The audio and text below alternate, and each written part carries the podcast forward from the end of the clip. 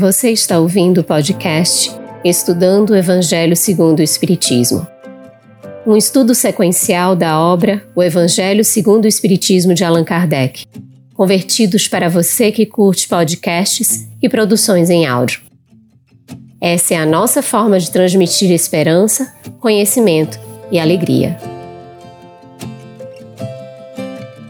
Olá, nossa saudação fraterna a você que nos acompanha aí de casa, no nosso Estudando o Evangelho segundo o Espiritismo, e também a nossa satisfação de estar aqui com a Luziane Bahia, nossa companheira aqui de apresentação do nosso estudo, e que é evangelizadora na Mansão do Caminho e também colabora com o Centro Espírita Sem Fronteiras. E nós contamos hoje também com as nossas intérpretes para Libra, que são do grupo de estudos surdos espíritas.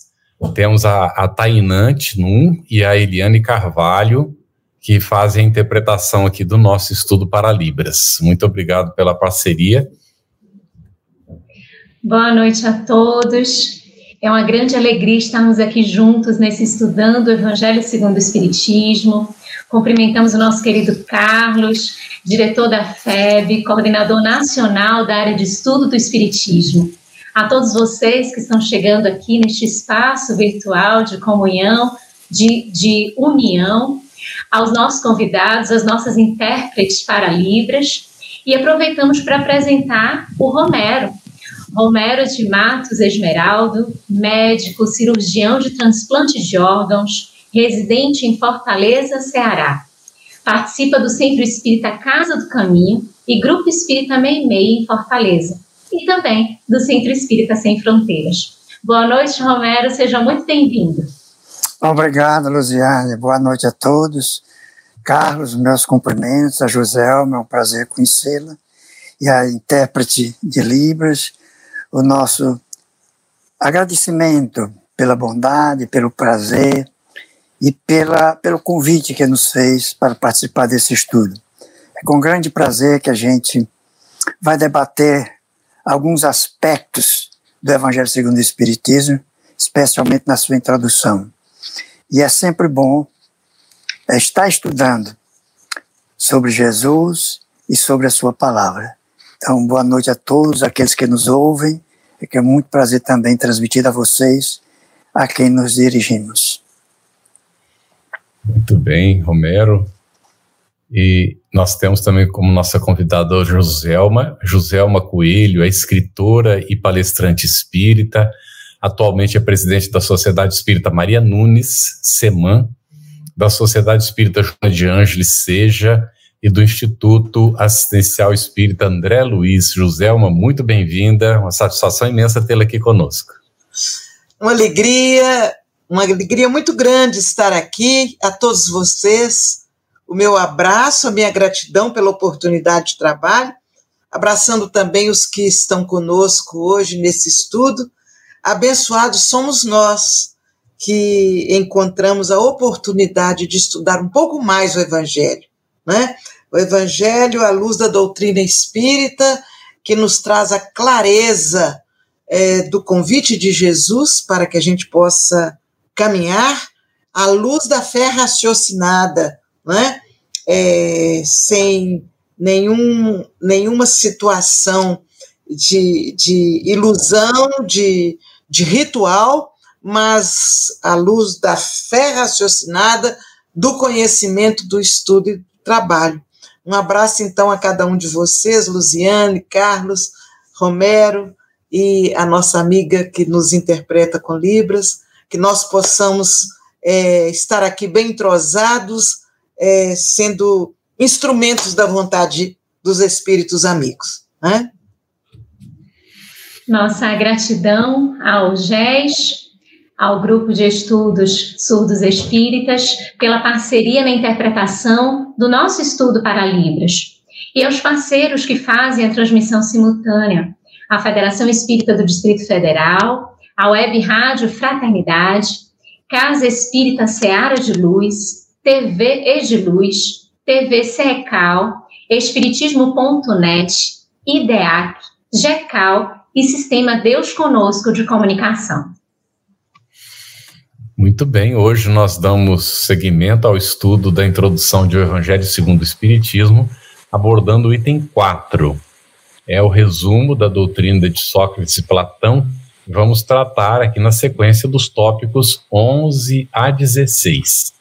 Já iniciamos perguntando ao Romero, aqui nesse tópico 11, Romero, a afirmação de Sócrates a seus juízes, na qual ele assevera de duas uma, ou a morte é uma destruição absoluta, ou é passagem da alma para outro lugar.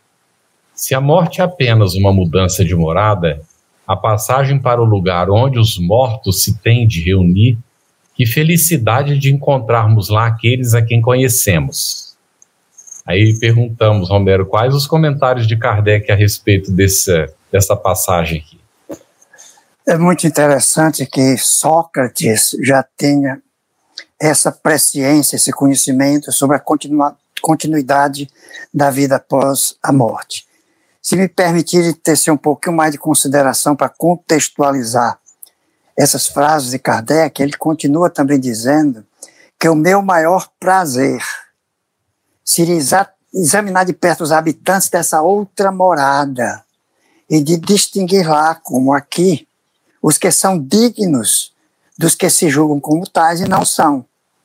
E diz mais, e só para lembrar que ele está falando aos juízes, e é importante a gente ver que ele já havia sido condenado à morte.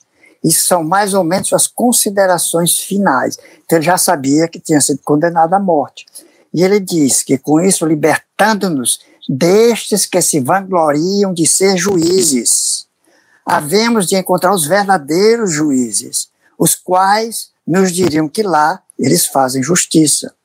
Mas de minha parte, eu não estou zangado com aqueles que votaram contra mim, nem contra os meus acusadores. Aí ele finaliza com uma frase muito bonita, né? Mas é tempo de nos separarmos. Eu para morrer, vós para viverdes. Mas quem vai para melhor sorte, isso é segredo, exceto para Deus. Então, essa passagem foi retirada do livro Apologia de Sócrates, escrita por Platão, relatando esse discurso magistral que Sócrates fez em sua defesa. Mas na, existe também a Apologia de Sócrates, feita por Xenofonte, foi um dos seus fiéis discípulos, que é muito bonita também, e é muito parecida com a de Platão. E ele diz: não é por morrer injustamente, ele conversando com seus discípulos ainda na corte, depois de pronunciada a sentença. Não é por morrer injustamente que tenho de me mostrar menos orgulhoso, porque a vergonha não é minha, mas daqueles que me condenaram. Eu sei que testemunharão a meu favor, quer o tempo que está por vir, ou seja, o futuro vai testemunhar a favor dele, ou o meu passado, demonstrando que nunca causei mal a ninguém, nem tornei nenhuma pessoa pior.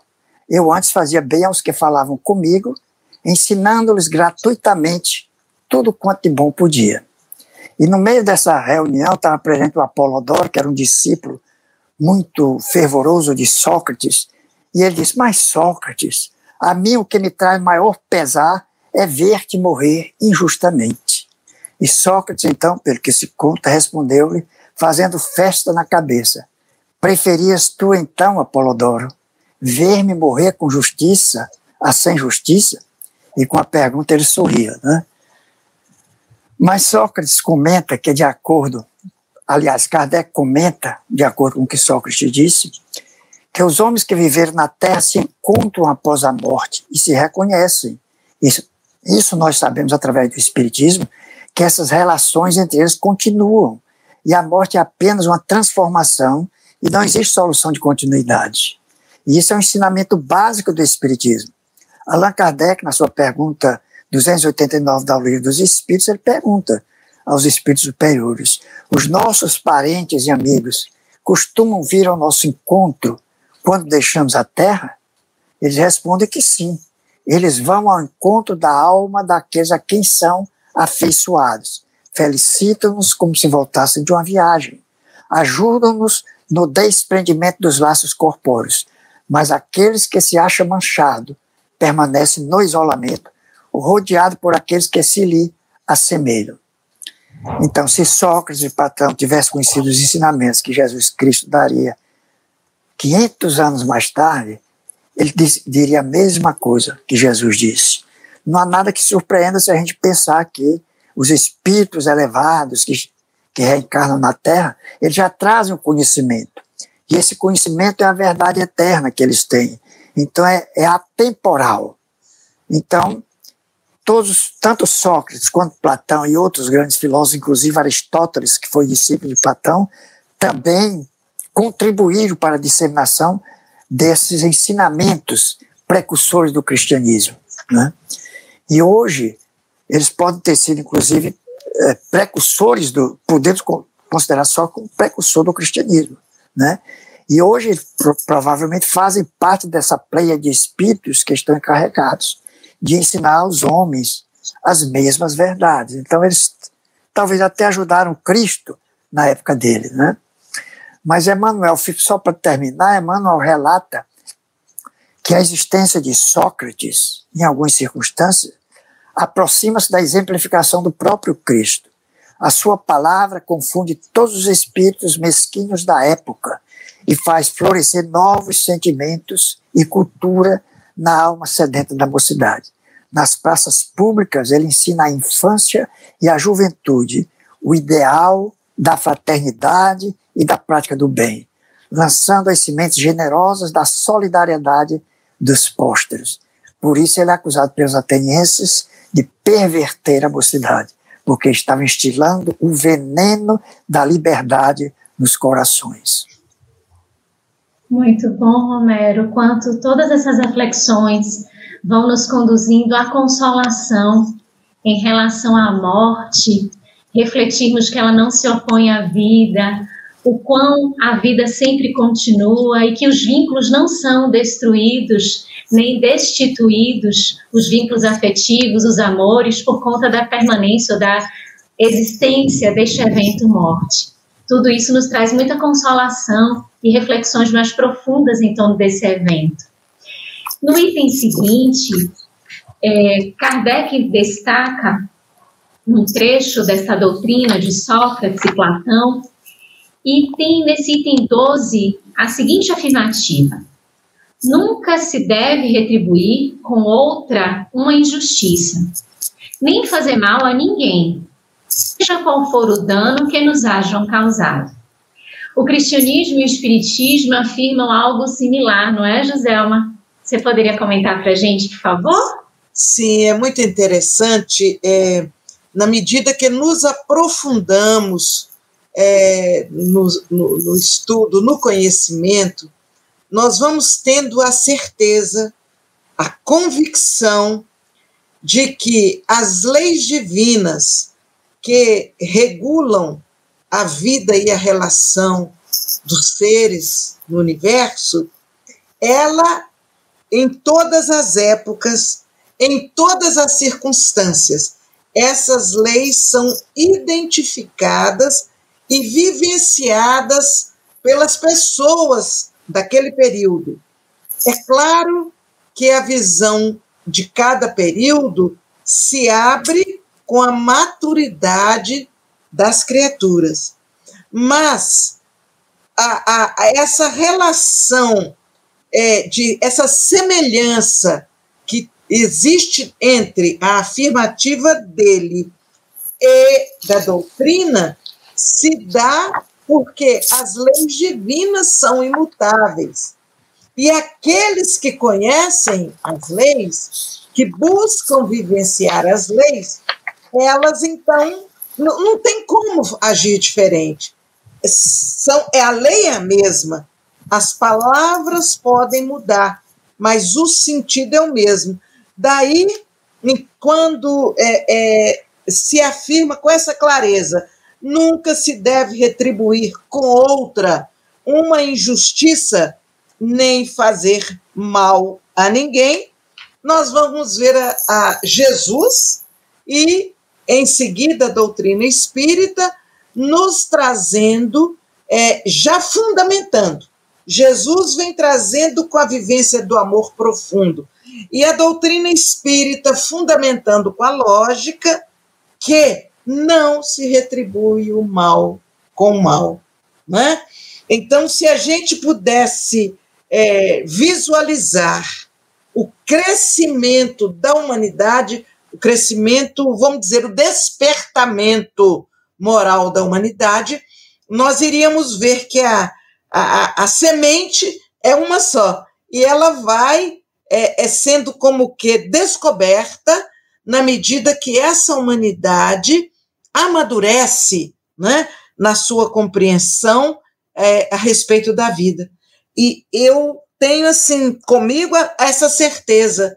É exatamente porque a, a lei divina é que nos garante essa relação.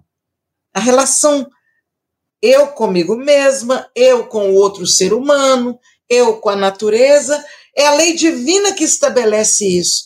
Então, é, eu cada um diz com suas palavras, mas o sentido é o mesmo, né? Então, é, é, é, é eu eu me encanto com essas com, com essas pequenas pequenas grandes semelhanças. Eu me encanto porque a gente vai percebendo que é uma conquista da evolução. Ah, o homem ele vai evoluindo e ele vai tendo uma maior compreensão. E é por isso também que algumas coisas não é difícil a gente entender, porque já está em nós, já está na nossa consciência. Nós sabemos que não faz bem é, é, retribuir o mal com o mal. Né? Então, quando a gente ouve, quando a gente estuda, a compreensão ela é mais rápida, porque nós já temos a tendência para o bem que já, já despertou em nós e já nos leva para esse caminho do amor. Não é? é o que eu penso desse, desse item. Excelente, Joselma. Nós estamos vendo vários cumprimentos aqui, pessoas de vários lugares do Brasil acompanhando o nosso estudo. E se você tiver perguntas sobre o assunto, pode colocar aí não é, no nosso na área de, do chat, da, da rede que você está acompanhando. A gente terá a maior satisfação aqui em apresentar para a Joselma e o, e o Romero. Bem, Romero, aqui na sequência, nós encontramos que a doutrina socrática e platônica assevera, conforme está exarado ali no tópico 13, é pelos frutos que se conhece a árvore. Toda ação deve ser qualificada pelo que produz. Qualificá-la de má quando dela provém a mal, de boa quando dê origem ao bem. O que afirma o Cristo e o Espiritismo sobre esse assunto? Ah, eles afirmam exatamente a mesma coisa. Jesus, em inúmeras ocasiões, várias vezes, ele repetiu palavras semelhantes. Em Mateus, no capítulo 7, nós vemos que ele diz que pelos frutos os reconhecereis. Ele estava falando sobre a respeito dos falsos profetas. Pelos frutos os conhecereis. Né? Por acaso colhem-se uvas de espinheiros, ou figos dos cardos. Toda árvore boa dá bons frutos, mas a árvore má dá frutos ruins. Né? Sócrates destaca aí a importância de avaliar as pessoas de acordo com as suas obras, não pelo que eles dizem e pedem para fazer. Então, a aplicação dessa máxima nos ajuda a reconhecer tanto os falsos profetas, são aqueles que dizem e não fazem, suas ações e obras, porque suas ações e obras não correspondem ao que ensinam. Então, como Jesus diz, né? Não imitei suas ações, porque eles dizem, mas não fazem. Praticam todas as suas ações para serem vistas pelos homens. E, com efeito, usam largos filatérios e longas franjas serve também para reconhecer essa hipocrisia ou a insinceridade das pessoas cujas ações contrariam suas palavras. E o Espiritismo trata muito bem dessa questão no capítulo 21 do Evangelho segundo o Espiritismo, onde diz que haverá falsos cristos e falsos profetas, e tem uma comunicação de Luiz em Bordeaux em 1861 e ele dizia assim, meus irmãos, como se estivesse justamente se referindo a Sócrates. E assim, meus irmãos, que deveis julgar são as obras que deveis examinar.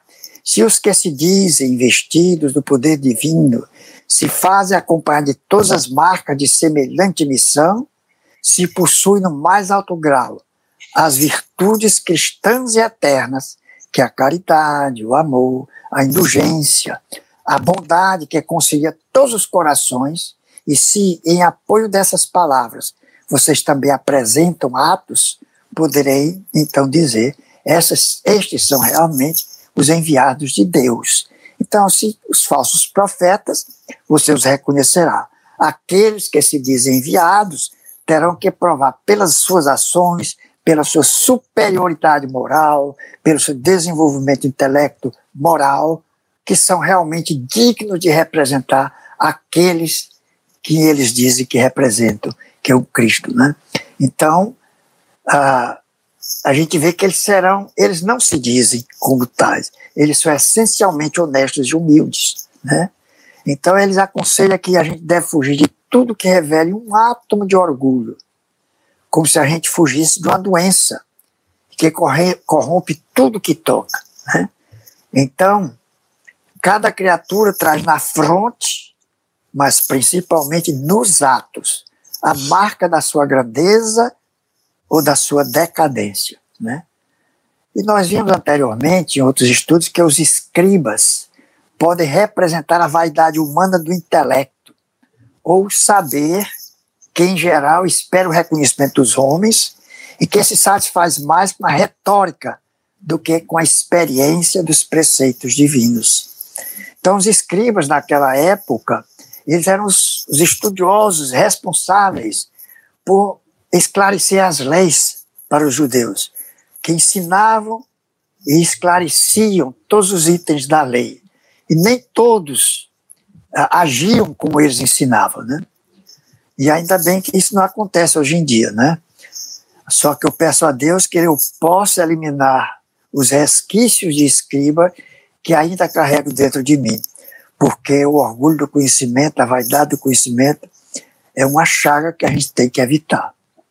E os fariseus representam as pessoas que adotam comportamentos que impressionam os olhos humanos e eles projetam uma imagem social, mas não são o que eles aparentam. Portanto, sepulcros caiados por fora. Né? Excelentes reflexões, Romero. E um pouquinho antes do Carlos falar contigo sobre esta frase que remonta o Cristo que o Cristo é, a proferiu algumas vezes, o Fernando Teles, para que a gente perceba como a gente está conectado, né? Porque o estudo a gente vai fazendo aqui e os nossos irmãos queridos de casa vão participando no chat, já nessa comunhão, nessa mesma vibração. E o Fernando Teles, às 21h47, trouxe um comentário, está lá em Mateus, capítulo 12, versículo 35. O homem bom tira boas coisas do bom tesouro do seu coração e o homem mau, do mau tesouro, tira coisas más. Já trazendo um pouquinho desses comentários que aqui você nos apresentou. E vão surgindo aqui diversas mensagens, né? Diversos comentários, a gente pode trazer as perguntas para que a gente possa ir participando desse momento, trazendo as nossas reflexões também. E nós vamos colocar uma pergunta para Joselma, que está no item posterior, né? Está logo aqui no item 14 dessa doutrina de Sócrates e Platão, e é um comentário onde tem assim: a riqueza é um grande perigo. E esse pensamento, ele está em conformidade com o pensamento do Cristo e do Espiritismo, Joselma? É, dentro daquela afirmativa inicial é, que do meu comentário, em que eu, eu falo nessa, nessa linha comum a, e que vai num progresso, nós vamos perceber que a, a riqueza no passado me parece que o perigo era maior. E eu digo por quê?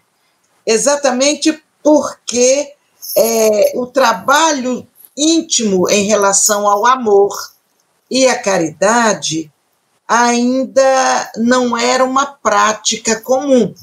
É, Jesus vem trazendo, é, é, na sua passagem pela terra, a importância do amor.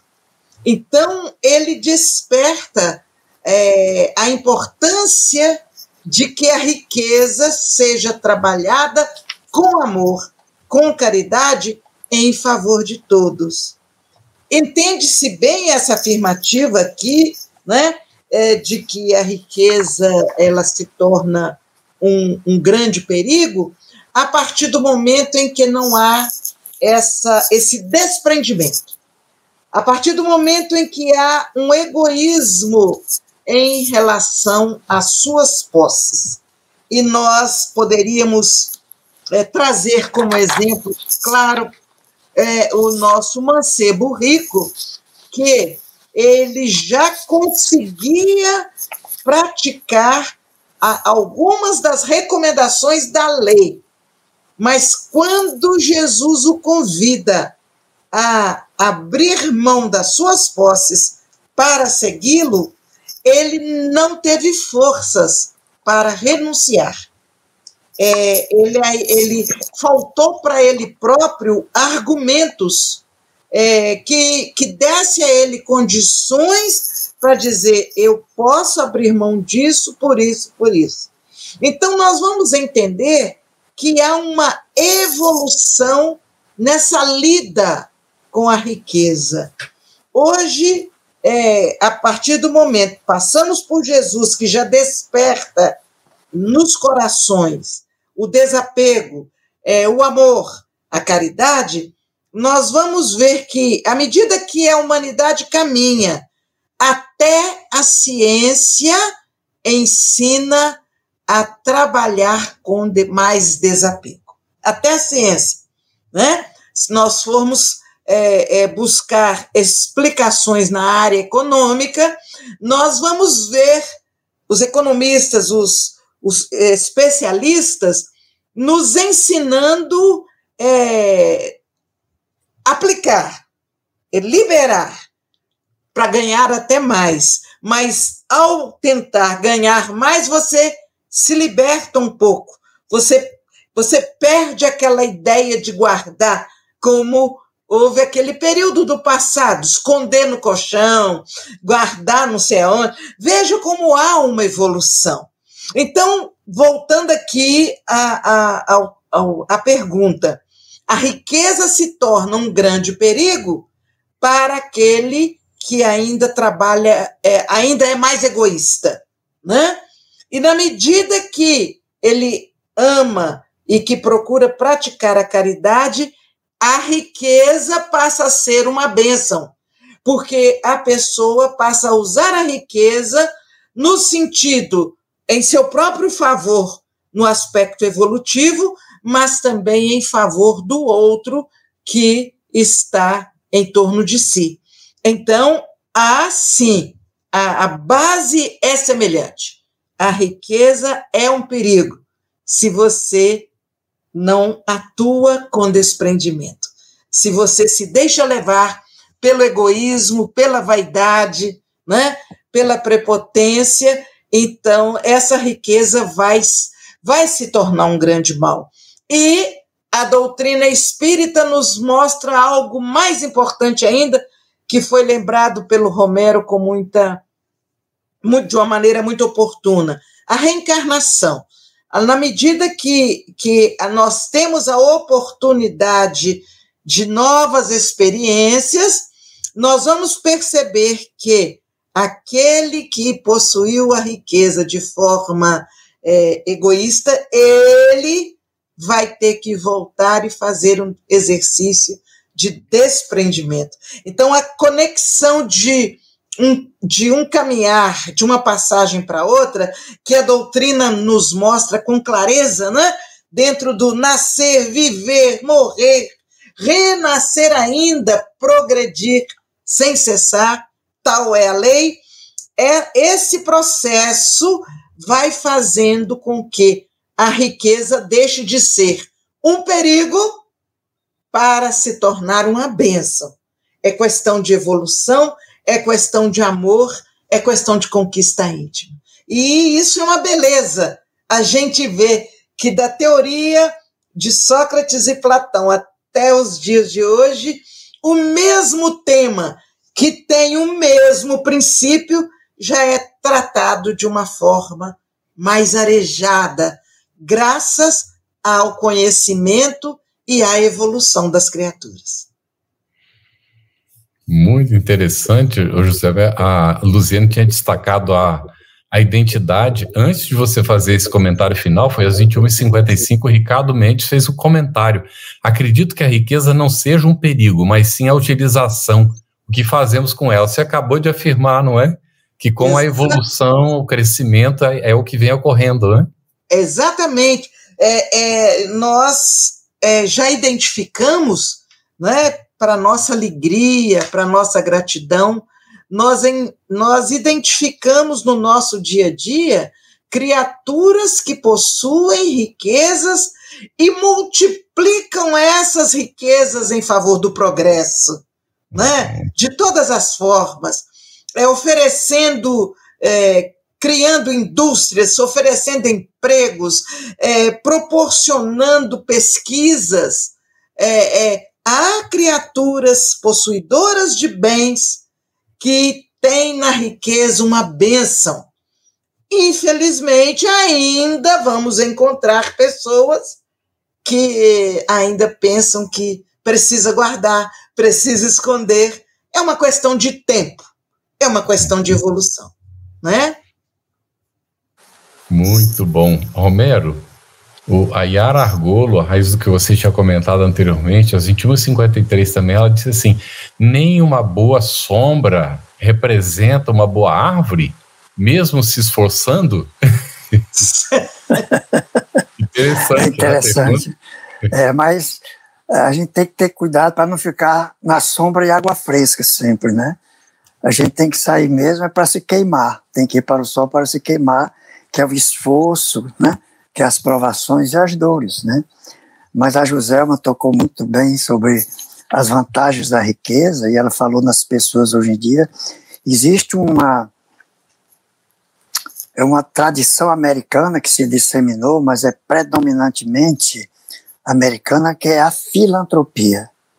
E como eles empregam. É verdade que muitos querem deixar seu nome para sempre, já não tem mais uh, não precisam mais, não é, não é somente para deduzir os impostos, isso não é verdade, porque a dedução é muito menos do que o que eles dedicam pesquisa. Eu, eu lembro muito bem do Bill Gates, que praticamente a fortuna dele está toda investida, uh, deixou para, para a Fundação Bill Gates, né, só para fazer realmente a filantropia, a caridade, o amor ao próximo. Né? Então, isso é, é muito interessante. E como você bem disse, né, a indústria, geração de empregos, a agricultura, vai empregando essas pessoas, vai botando para circular. O ruim é você guardar na sua caixinha, o ruim é você enterrar o seu tesouro, porque vem um ladrão e rouba, ou a ferrugem consome, né? Então, isso é, é muito verdadeiro isso. Mas o Xenofontes também fala sobre o que, o que Sócrates falou sobre isso. Ele diz que Sócrates diz que eu vou persuadindo a todos, jovens e velhos, a não se preocupar exclusivamente e nem tão ardentemente com o corpo e com as riquezas, como eles se devem preocupar com a alma, para que a alma seja o melhor possível. E eu vou dizendo que a virtude não nasce da riqueza, mas da virtude vêm aos homens as riquezas todos os outros bens. E Sócrates, nós sabemos que morreu pobre, mas cultuando os bens espirituais. Perfeito, Romero.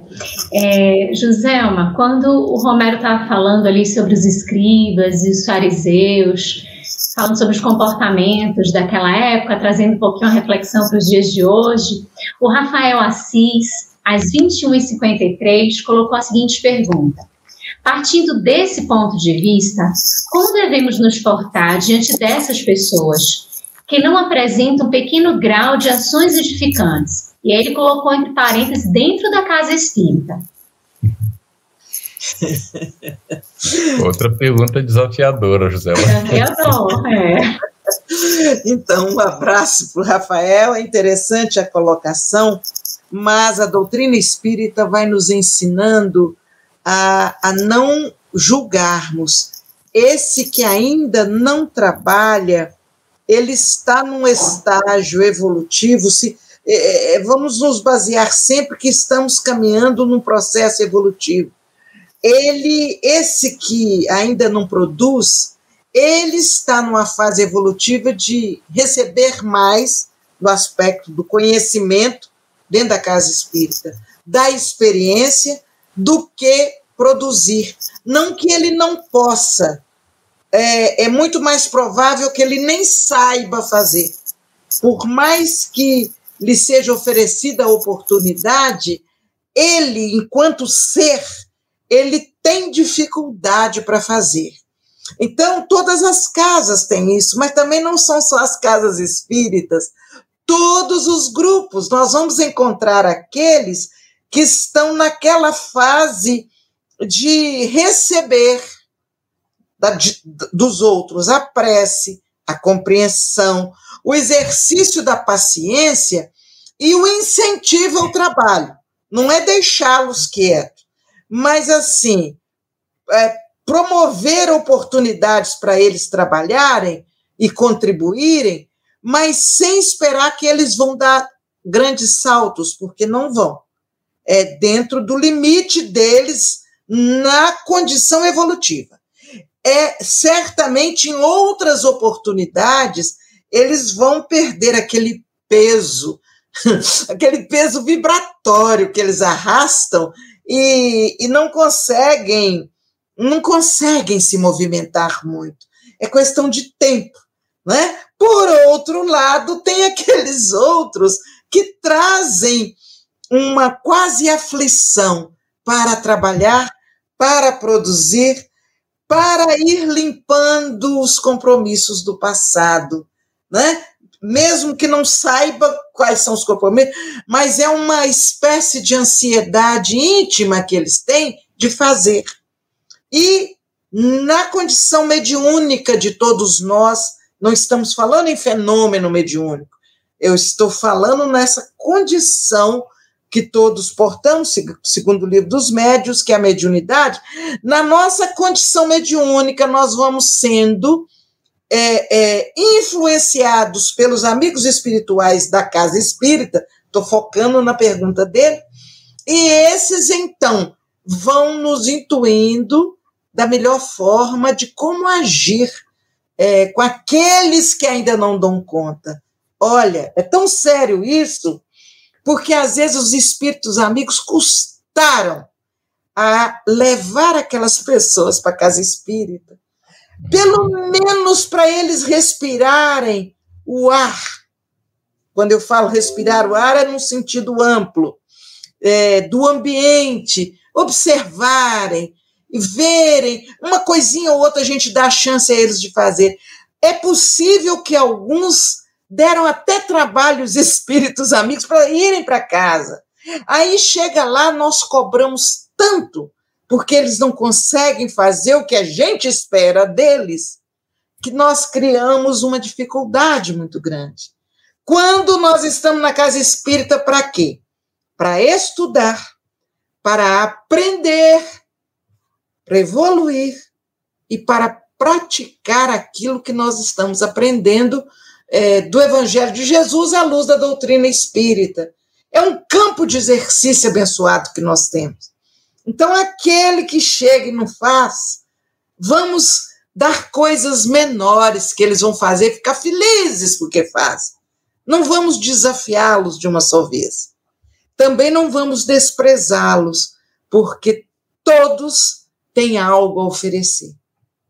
É? Dentro das próprias colocações de Platão e Sócrates, todos têm algo de útil e de bom a oferecer. Temos que descobrir o que, que, o que, que é útil. Às vezes a gente não sabe nem o que nós temos a oferecer, né? Mas é muito sério isso. E eu acho importante quando nós estamos aqui estudando e refletindo sobre tudo isso, porque nós vamos perdendo um pouco a prepotência. Quando nós chegamos à conclusão, mas que beleza, porque no, nós temos que fazer ao outro, não podemos retribuir o mal com o mal e tal, a gente acha que nós estamos assim, num patamar né, muito evoluído e, e começamos a ensinar para os outros isso. Aí a gente volta aqui no Evangelho, na introdução, e vê que isso já era falado por, por Platão, por Sócrates. Então não é novidade. A no, aquilo já está em nós. A novidade está em termos forças para mudar a nossa maneira de ver a vida e de viver a vida, né? Cuidar da nossa própria evolução. Quando a gente diz assim, as pessoas falam, mas então isso é egoísmo, você está querendo cuidar da sua própria evolução? Não, não é egoísmo. Porque enquanto eu evoluo, eu cuido da minha evolução, eu vou arrastar os que estão em torno de mim com o meu exemplo. Ele, olha, ela evoluiu, olha como é, ela era assim, olha como é que ela melhorou. Então, pelo exemplo, magneticamente eu arrasto outras pessoas. Mas se eu fizesse discursos, né? Então, quando eu cuido da minha evolução, eu promovo a evolução de muitos. E no caso do exemplo que ele trouxe, vamos, vamos trabalhar, evoluir, que ele vai, ele vai na onda, né? Esse que ainda está quieto, né? Desculpa, falei muito. Excelente, José. Não falou muito, não. Falou, falou, foi bem. É, me fez lembrar do Gandhi, né? Quando uma alma se ilumina, muitas almas se iluminam com ela. Pois então, o nosso esforço né, de trabalho. Excelente.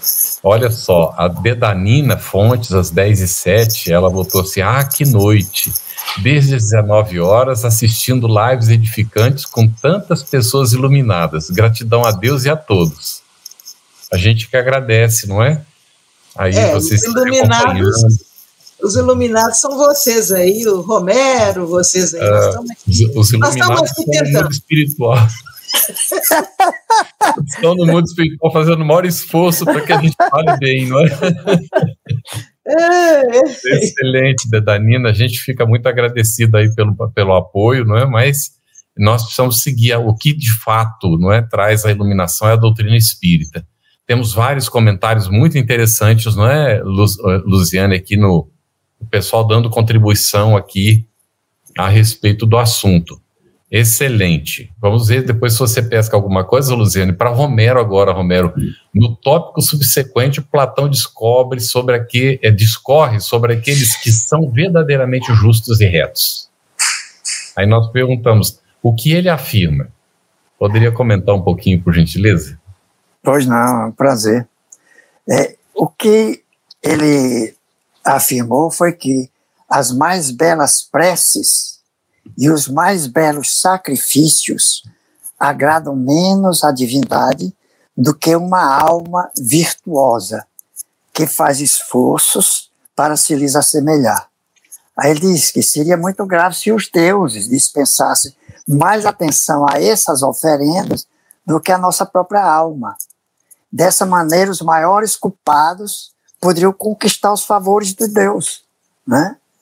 Mas não, somente os verdadeiramente justos e retos, por suas palavras e atos, pelas suas ações, cumprem seus deveres para com os deuses e para com os homens. Né? E é interessante que no capítulo 10 do Evangelho segundo o Espiritismo, ele, Kardec trata desse, dessa parte aí também, né? Mas nessa afirmação de Sócrates, nós percebemos o destaque que ele está dando à justiça e à virtude, né? Em que ele diz que uma alma virtuosa e a um homem justo e reto, essas virtudes são muito mais agradáveis aos deuses do que os sacrifícios, né?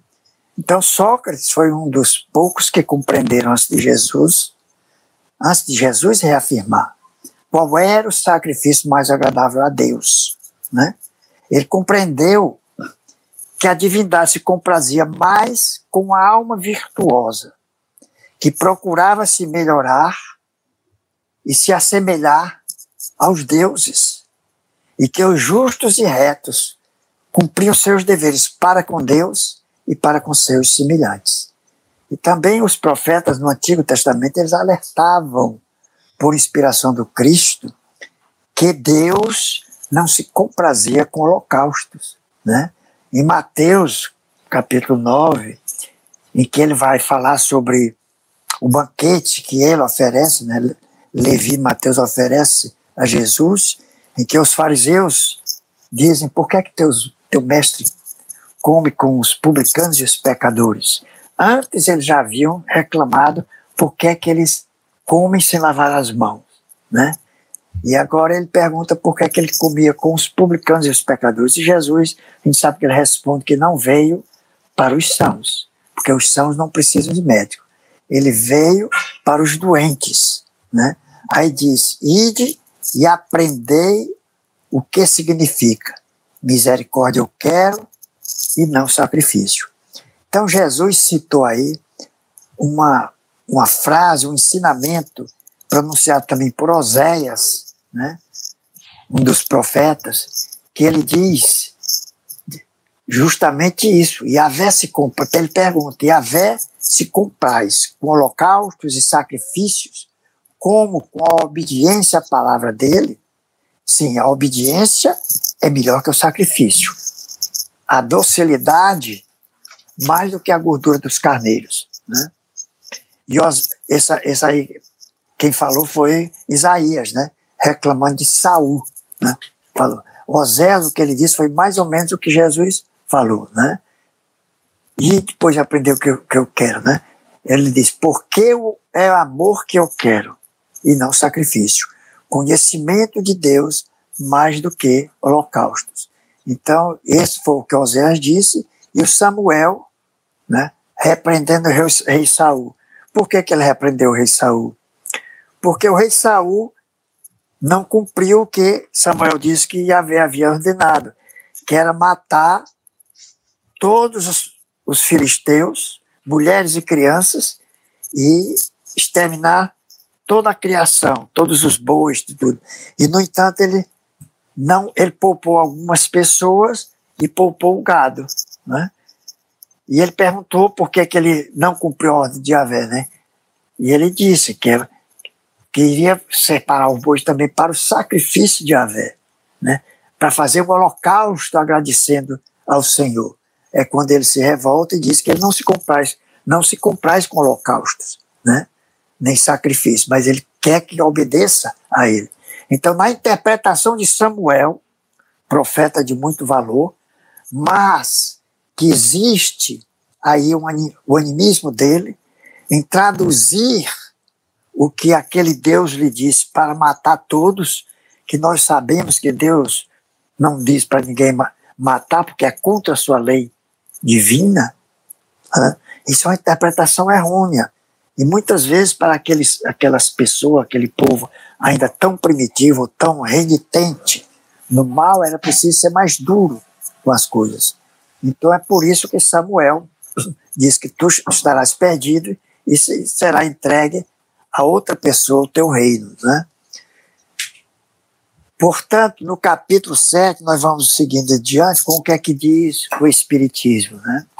Ele diz que Jesus mesmo falou que quando fordes colocar a vossa oferenda no altar e se lembrar que o vosso irmão tem qualquer coisa contra vós, deixai a vossa dádiva junto ao altar e vai te reconciliar com vosso irmão para depois você voltar e oferecê-la.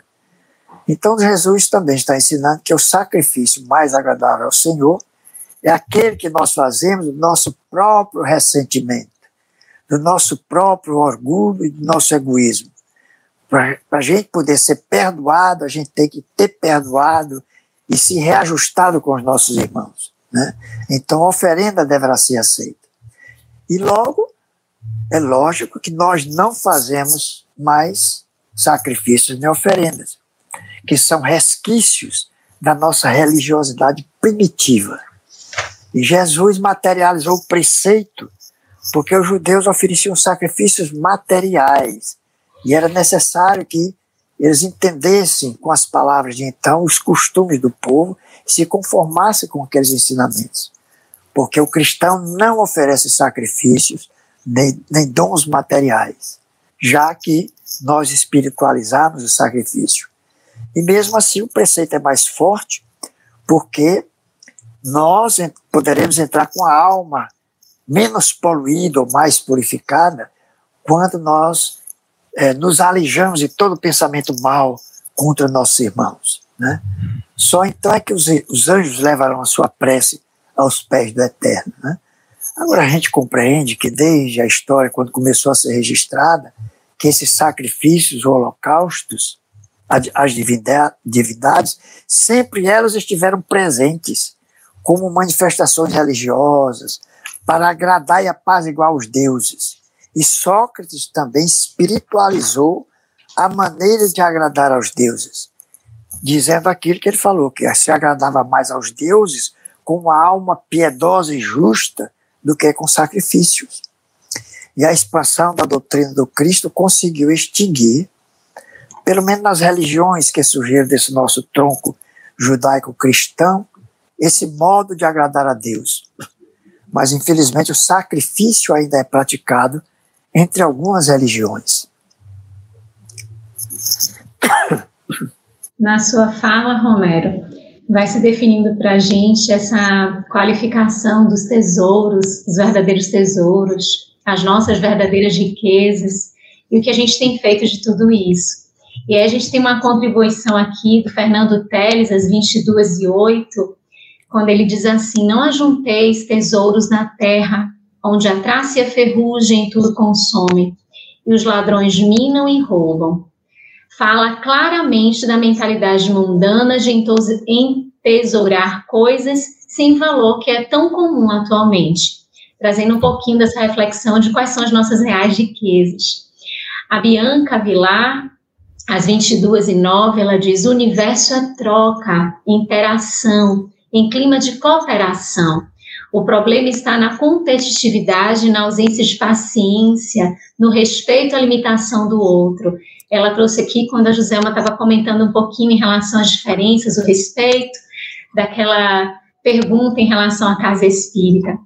E mais adiante, gente, a gente tem muitas contribuições, estão ótimas as participações. A gente tem aqui a Marisa Pereira Costa trazendo depoimento tão sensível, às 22h15. Ela diz assim: muito bom estar assistindo. Eu tento ler o Evangelho para depois tornar a ler e estudá-lo, mas encontro dificuldades para entender. E hoje estou acompanhando esta live com o Evangelho aberto e sorver todas as explicações. Muito bom, muito obrigada. Muito obrigada a você, Marisa, por estar aqui com a gente, porque essa energia sendo trocada é aprendizado mútuo o tempo todo. Muito boas as participações e a gente sempre pode ir trazendo aqui os nossos comentários, as nossas perguntas, para que a gente possa interagindo e construindo esse estudando o Evangelho segundo o Espiritismo. E aqui nós temos uma pergunta para a Joselma, que a gente encontra no item 16. É o trechinho destacado por Kardec que diz assim: Chamo homem vicioso a esse amante vulgar, que mais ama o corpo do que a alma.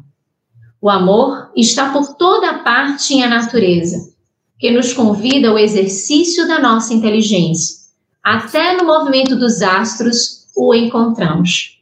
O que Kardec comenta sobre isso, Joselma? É, Kardec traz para nós, baseado no Evangelho, que é o que nós estamos estudando, eu iria lá no capítulo 17, né, que nos convida a sermos perfeitos, e quando a gente é, é, pega esse convite de Jesus, sede perfeitos, que Kardec trabalha muito bem no esse, esse, essa, esse convite de Jesus, no capítulo 17, nós vamos ver que o grande convite de perfeitos é procure amar. Entre em outras palavras, tudo que está escrito aqui nos convida a vivenciar o amor. O amor, ele vibra, como, como Kardec afirma, o amor vibra em todas as faixas, desde o subsolo, né, é, entre aqueles vermes que ali labutam, como diz o espírito Joana de Ângeles, até nas esferas celestes, o amor ele vibra em todas as faixas. E como eu comecei falando aqui sobre a evolução, né? Ele é esse amor que vibra na condição evolutiva da criatura. E é ele quem nos é, é, norteia os passos e as relações. Então, a, a afirmativa de que é, ele chama o, o homem vicioso ao que é vulgar, que não tem amor, ele tem paixão.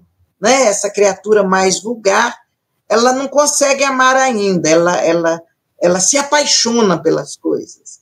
Mas na medida que a criatura começa com o, o, os rudimentos do amor, os rudimentos do amor, ela vai no evoluir sempre, é, e aqueles rudimentos vão evoluindo junto com ela, e cada vez mais esse amor interpenetra as suas atitudes, as suas atividades, as suas relações, até chegar num ponto que a gente admira nas outras pessoas, e um dia nós vamos ser assim também, nós vamos evoluir esse ponto. Quando é, é, nós vamos ver o exemplo de uma Teresa de Calcutá, um Chico Xavier, né? a irmã Dulce, Divaldo e esses que estão na nossa linha de frente, que dão exemplo de uma naturalidade para vivenciar o amor. A gente ainda tem que fazer um esforço para vivenciar alguns aspectos do amor e é aqueles que já alcançaram mais naturalidade. Ainda tem suas dificuldades, como porque estamos numa faixa é, evolutiva que é, nos faz entender que todos caminhamos ainda é, é com situações a serem trabalhadas em nós. Mas tem aqueles à nossa frente que já amam com mais facilidade do que nós. A gente ainda impõe condições para o amor né?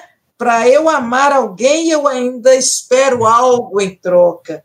E nós vamos ver então que esse amor que espera algo em troca, ele é meio vicioso.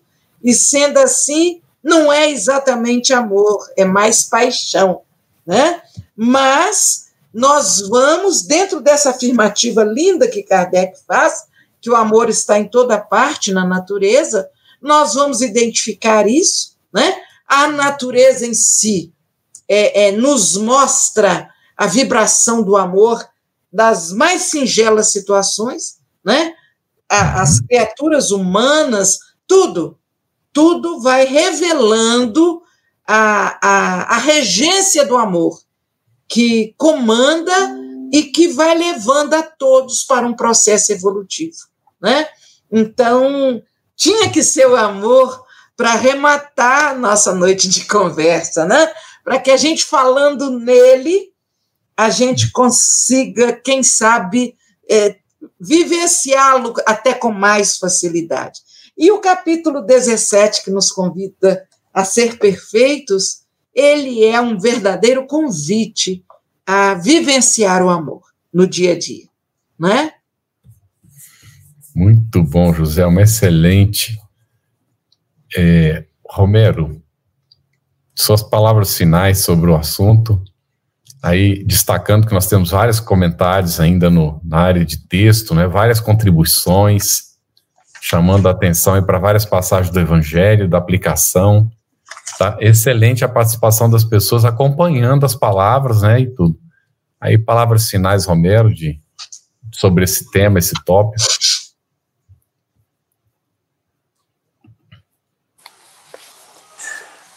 Pois não, Carlos, Luziane, Joselma, sempre um prazer ter essa convivência amorosa com vocês. Né? Mas nós conhecemos Sócrates pelos escritos dos seus discípulos, principalmente Platão, quem mais escreveu, e Xenofonte, que era um filósofo de conduta honesta, justa e exemplar e que tinha uma filosofia grandiosa e que foi sacrificado porque a ignorância e o orgulho ferido, os interesses mesquinhos, formaram maioria entre juízes atenienses. A votação foi de 281 contra 220 a favor de Sócrates. Eram 501 juízes. E os seus acusadores, que foram três, arrebanharam a, e previamente eles induziram muitos dos juízes, convenceram a testemunhar falsamente contra Sócrates. Né? Então foi uma votação que se Sócrates tivesse mais 30 votos, ele atingiria a metade e ele seria absolvido, né? Então, mais uma vez, essa foi a hora e o poder das trevas, né? Segundo Emmanuel, nenhum desses discípulos conseguiu assimilar perfeitamente a estrutura moral de Sócrates. Platão misturou a filosofia pura do mestre com a ganga das paixões terrestres, não se conservando ao nível da alta superioridade espiritual de Sócrates, enveredando algumas vezes por complicados caminhos políticos. E eu considero, eu lembro muito bem, que no livro é, Fédon, em que, em que Fédon vai relatar o último dia de Sócrates antes da morte, e que é só sobre a alma. Né? E ele, falando sobre a continuação da vida, a reencarnação, é que ele põe na boca de Sócrates que as almas que retornam dos homens que foram ladrões, que foram vorazes e que foram assassinos, retornam como lobos, como falcões e como milhafres. Aqueles que eram gulosos, né? e outros que tinham essas paixões poderiam voltar como asno. Né? Quer dizer, o que é isso aí? Isso é a filosofia de Pitágoras. E, e, e Platão dá o testemunho dessa teoria chamada de metempsicose, que é de Pitágoras. E muitos estudiosos, alguns estudiosos, concordam que é relevante para a tradição filosófica de Platão essa teoria da metempsicose. Né? Então, mas, mesmo assim, Platão não deixou de cultivar alguns princípios cristãos legados por seu grande mentor, antecipando-se ao apostolado do Evangelho. E eu friso que Allan Kardec soube resgatar os ensinamentos socráticos, que se identificam perfeitamente com os ensinamentos cristãos e com a clareza que a revelação espírita nos dá. E isso torna evidente que essas verdades são universais, que jamais passarão, porque são eternas. E o que faz dele um enviado, um precursor da doutrina do Cristo. E eu estou certo que ele continuou também a auxiliar o Cristo na implantação, nos tempos apostólicos e mesmo mais modernamente, durante a com a pleiade dos espíritos da verdade, né, ele esteve presente. Então é, é muito reconfortante a gente sentir que essa programação espiritual para nossa evolução é perfeita, que nós nunca estivemos à deriva e o barco sempre teve um timoneiro invisível e amoroso, e que esse timoneiro nunca nos abandonará. Você ouviu uma produção da Federação Espírita Brasileira. Para saber mais, siga o arroba FebTV Brasil no YouTube, Instagram e Facebook. E o arroba Feb Editora no Instagram. Ative o sininho para receber as notificações e ficar por dentro da nossa programação. Até o próximo estudo!